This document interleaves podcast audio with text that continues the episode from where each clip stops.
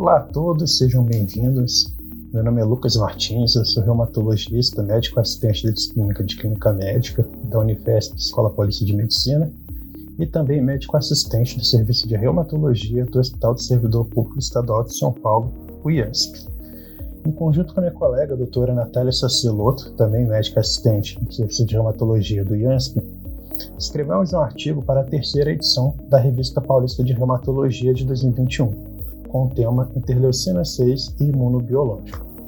Neste artigo, iremos abordar a história da interleucina 6, ou IL-6, onde ela é produzida, onde age, quais suas vias de sinalização e quais são seus papéis em processos fisiológicos e patológicos do corpo, assim como o seu bloqueio através de medicações, a gente pode levar ao tratamento de algumas doenças. Bom, a interleucina 6, historicamente, ela foi descoberta nos anos 70 Inicialmente foi chamada de BSF2, mas posteriormente tinha uma convenção.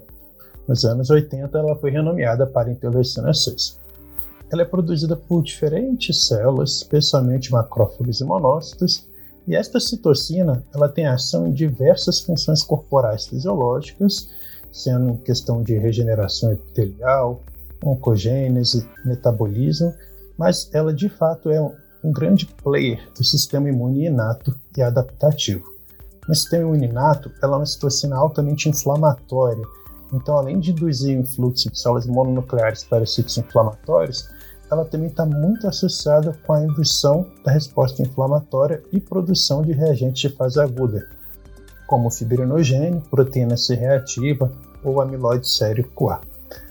Ademais, a interleucina 6 no sistema imune adaptativo ela atua principalmente fazendo a diferenciação de linfócitos T naive e linfócitos TH17, ou seja, estimula a via de inflamação da TH17, assim como ela também estimula as linfócitos TCD8 em se tornarem células citotóxicas. E por fim, especialmente em doenças imunomediadas, ela atua suprimindo a diferenciação de linfócitos T reguladores através da via da TGF-beta. A interleucina 6, para funcionar na célula, ela tem três diferentes vias de ocorrer esse funcionamento. Pode ser pela via clássica, via de transsinalização ou via de transapresentação. Em todas elas, a citocina acaba por se ligar ao seu receptor inicial, o interleucina 6 receptor, ou IL6R, que pode estar na membrana celular ou pode estar na sua forma solúvel no meio. E aí, quando existe esse complexo L6 e L6R, ele se liga ao segundo receptor de membrana da célula-alvo, que este é o GP130. Assim que é feito esse complexo com esse trio, IL6 e L6R, seja da célula ou da forma solúvel, e o GP130, ocorre por fim a cascata de sinalização intracelular, principalmente pela via da JAK ou Janus quinase. Então, esse complexo L6 e L6R de P130 desencadeia a cascata intracelular pela via da JAK1, JAK2 ou TIC2, que consequentemente ativa STAT1 e STAT3, por fim, levando à transcrição gênica intracelular. E é interessante notar que cada via de sinalização da interleucina 6 é envolvida em diferentes processos corporais. A via clássica é mais associada com aquela resposta de fase aguda, com ativação da imunidade moral e imunidade celular mediada por células T. Já a via de transsinalização ela é mais envolvida com congênese, febre, inflamação crônica, e a via da transapresentação ela é mais envolvida com ativação de células T, células dendríticas e neuroinflamação. Mas de qualquer maneira, a gente pode bloquear essas vias de ativação celular pela interleucina 6. E a gente atualmente tem três modelos de bloqueio específicos destas vias. A primeira, a gente pode diretamente inibir a interleucina 6 por um anticorpo monoclonal anti-L6. A segunda, a gente pode fazer um bloqueio direto desses receptores, principalmente esse receptor de L6R, seja ele celular ou a fórmula solúvel, por um anticorpo monoclonal anti-L6R, e aqui por exemplo, o tocilizumab, que representa essa via. E a terceira via, a gente pode fazer um bloqueio daquele complexo da IL-6 com receptor solúvel através de uma molécula chamariz que mimetiza o GP130, que seria o SGP130FC. Apesar de a gente ter vários anticorpos monoclonais e algumas proteínas de fusão, no Brasil a gente só tem disponível o tocilizumab. Ele é aprovado pela Anvisa e já é disponibilizado para comercialização e uso na, na prática diária. O tocilizumab é disponível tanto na formulação venosa quanto na formulação subcutânea e a gente já conhece muito bem o perfil de segurança do tocilizumab através de estudos clínicos e dados de vida real. Já sabemos que o evento adverso mais comum relacionado ao tocilizumab é infecção, especialmente infecções bacterianas de vias aéreas superiores, vias aéreas inferiores ou infecção do trato urinário.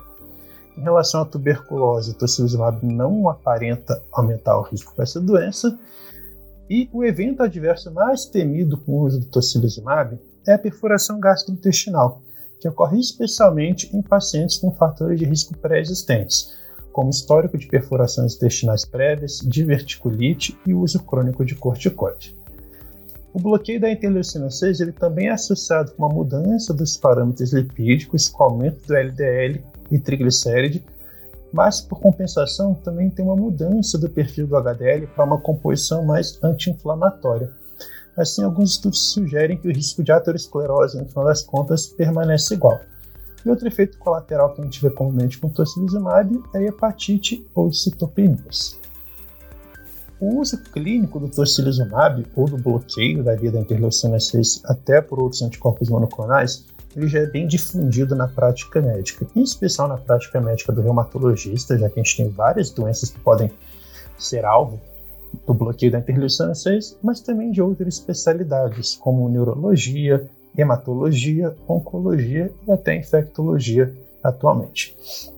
Em relação à reumatologia, a nossa doença mais estudada é a artrite reumatoide, onde a gente tem vários trials pivotais e estudos de vida real mostrando a eficácia do bloqueio da via da IL-6 na artrite reumatoide, seja em pacientes com R inicial ou R estabelecida. Outra doença, artrite idiopática juvenil, também é alvo do bloqueio da IL-6, seja na sua forma poliarticular ou na sua forma sistêmica. A doença do estilo adulto, vasculite de grandes vasos também, em especial arterite células gigantes com estudos de acta, mas a gente também tem alguns estudos em Takayasu. E por último, a esclerose sistêmica, que mais recentemente foi aprovada para tratamento da doença pulmonar intersticial da esclerose sistêmica. Já em outras especialidades, neuromielite ótica com anticorpo antiaquarina 4, doença de Keston, ou síndrome da liberação de citocinas, que é uma complicação associada à terapia com células T com um receptor de antígeno quimérico na onco, também são alvos de tratamento com o bloqueio da L6. E por último, a Covid-19, que já temos trials mostrando a redução de mortalidade com o uso da interleucina 6 no bloqueio da cascata inflamatória da Covid. Assim, em conclusão, nós temos que a interleucina 6 é uma das toxinas pró-inflamatórias mais importantes do corpo ela desempenha papel de sinalização e regulação de diversos processos corporais, em especial na imunidade. Mas a interleucina 6 também participa de diversos processos patológicos em doenças inflamatórias crônicas, autoimunes, infecciosas e neoplásicas. Logo, a interleucina 6 é um alvo terapêutico de bloqueio através de anticorpos monoclonais, em especial o bloqueio do receptor na interleucina 6 pelo tocilizumab.